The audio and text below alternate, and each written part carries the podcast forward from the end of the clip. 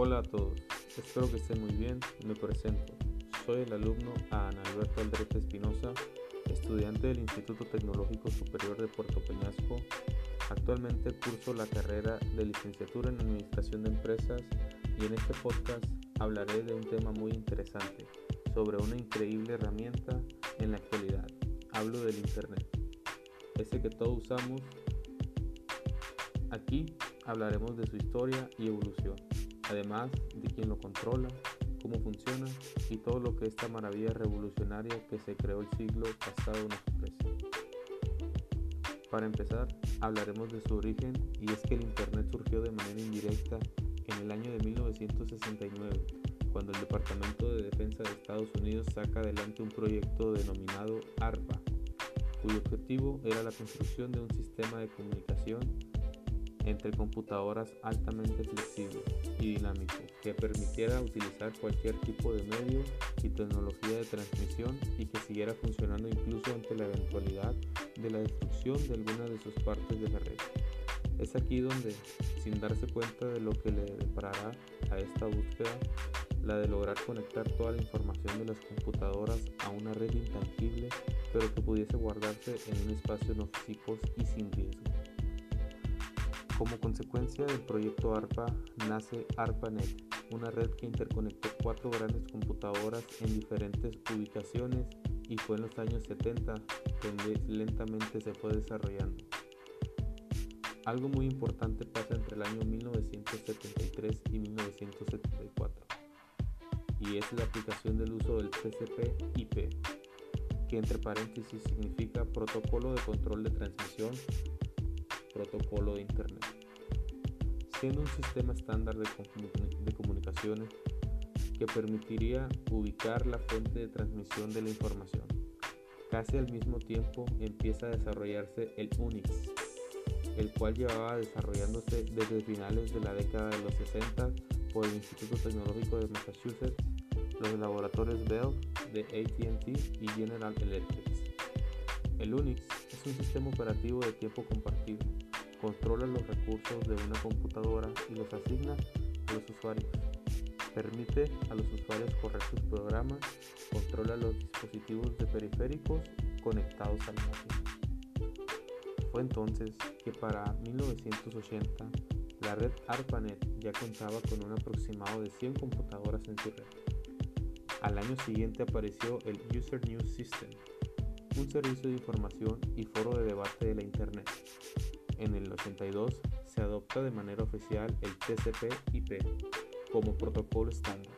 Después, en el año 83, surge una interconexión entre ARPANET, MILNET, que era una red militar de Estados Unidos, y la CSNet, una red científica.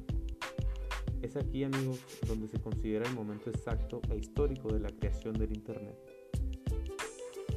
Tres años más tarde, con el nacimiento de la red National Science Foundation o NSFNet por sus siglas, con el propósito de facilitar a toda la comunidad científica americana y a cinco grandes centros de supercomputación la interconexión de datos.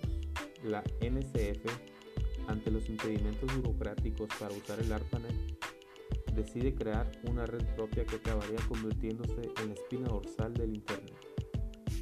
Dada su carácter abierto, la NSF desencadenado un sinfín de conexiones principalmente por las universidades.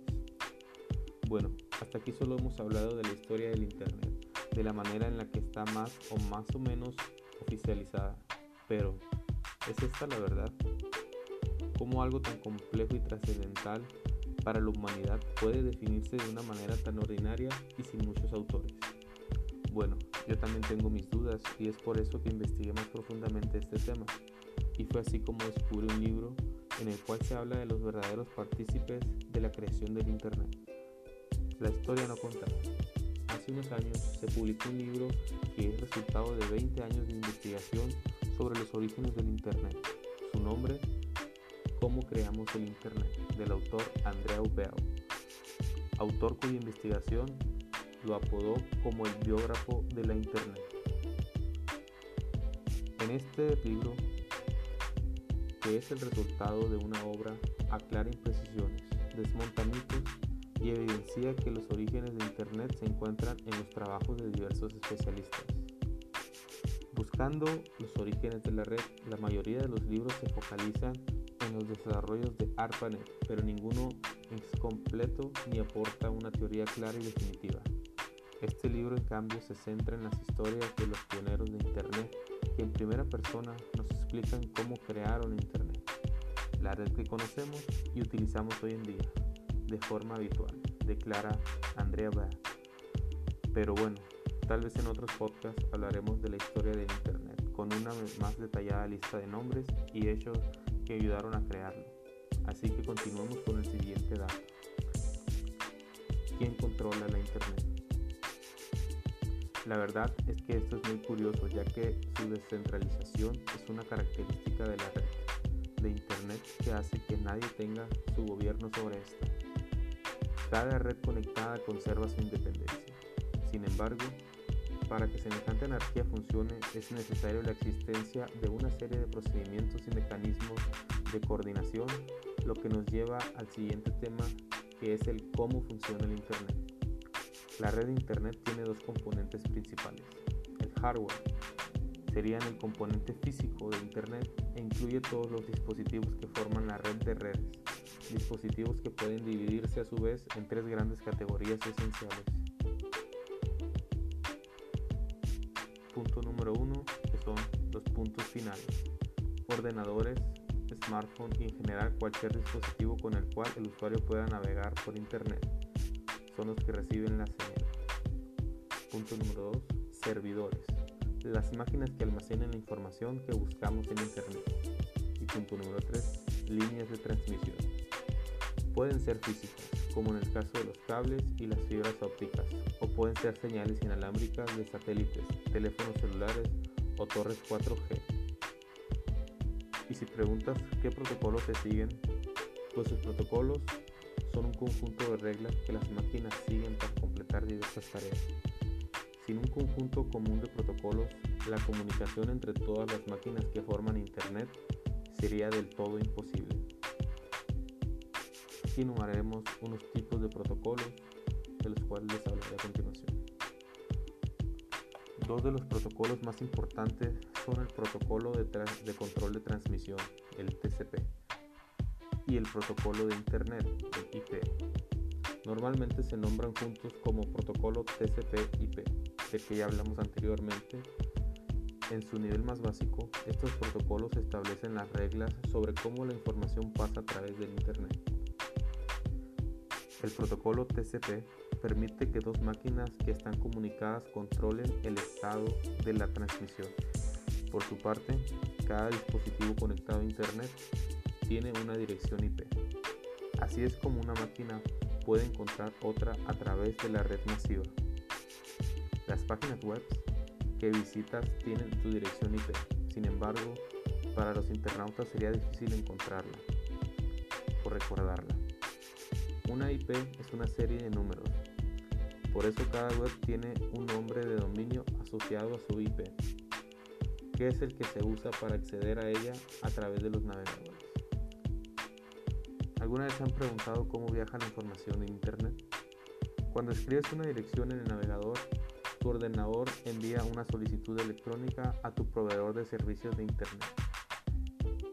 El ISP enruta la solicitud a un servidor de nombre de dominio, que es una DNS por sus siglas, que buscará una coincidencia para el nombre de dominio que has escrito, por ejemplo, clinic-cloud.com. Si encuentra una coincidencia, dirigirá la solicitud a la dirección IP del servidor adecuado. La solicitud finalmente llegará a un servidor web.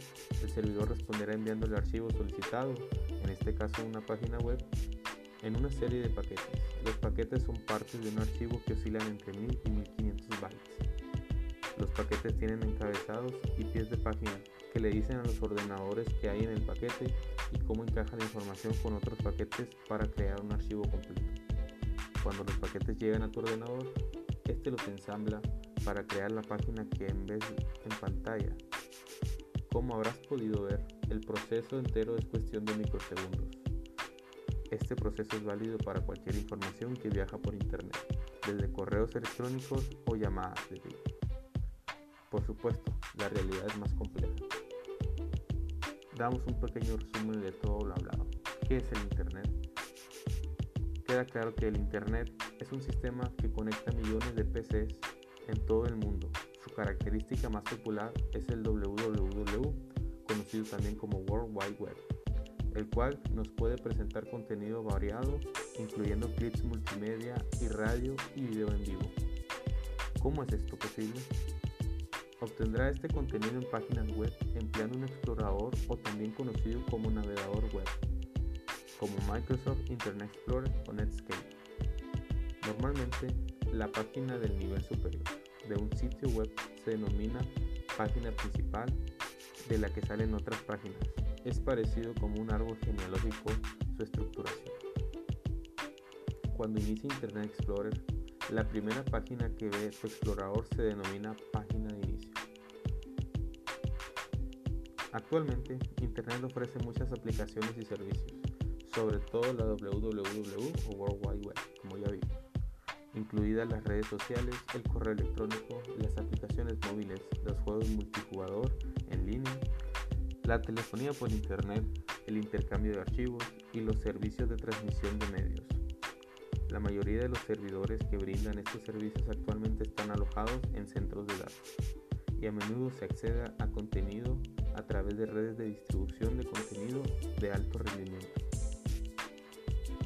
El futuro del Internet está inminentemente ligado con el futuro de la humanidad, por lo cual los avances actuales relacionados con la industria 4.0, el Big Data, el cómputo de la nube y el Internet de las cosas propician un entorno de oportunidades de negocios donde cualquier dispositivo tecnología lanzada al mercado cumpla con los protocolos y estándares establecidos tendrá las capacidades para conectarse a la red, integrando servicios de aprendizaje automático que gestionen sistemas inteligentes que permitan a usuarios hacer uso inmediato de toda la información recopilada, utilizando ambientes de realidad aumentada o mixta, integrando herramientas diseñadas a las medidas de cada usuario para la gestión de su privacidad con tecnologías de autenticación y ciberseguridad muy sofisticadas. El Internet del futuro buscará acabar con las fronteras en todos los aspectos, habilitando servicios de conexión con diversas tecnologías, fibra óptica satelital y Wi-Fi, entre otras, a velocidades muy superiores a las actualmente disponibles, permitiendo a toda persona y dispositivo enlazarse sin importar en qué lugar de la Tierra se encuentre. Es así como el Internet promete muchos avances a futuro. Y bueno, hasta aquí dejamos el podcast. Espero les haya gustado y tengan un excelente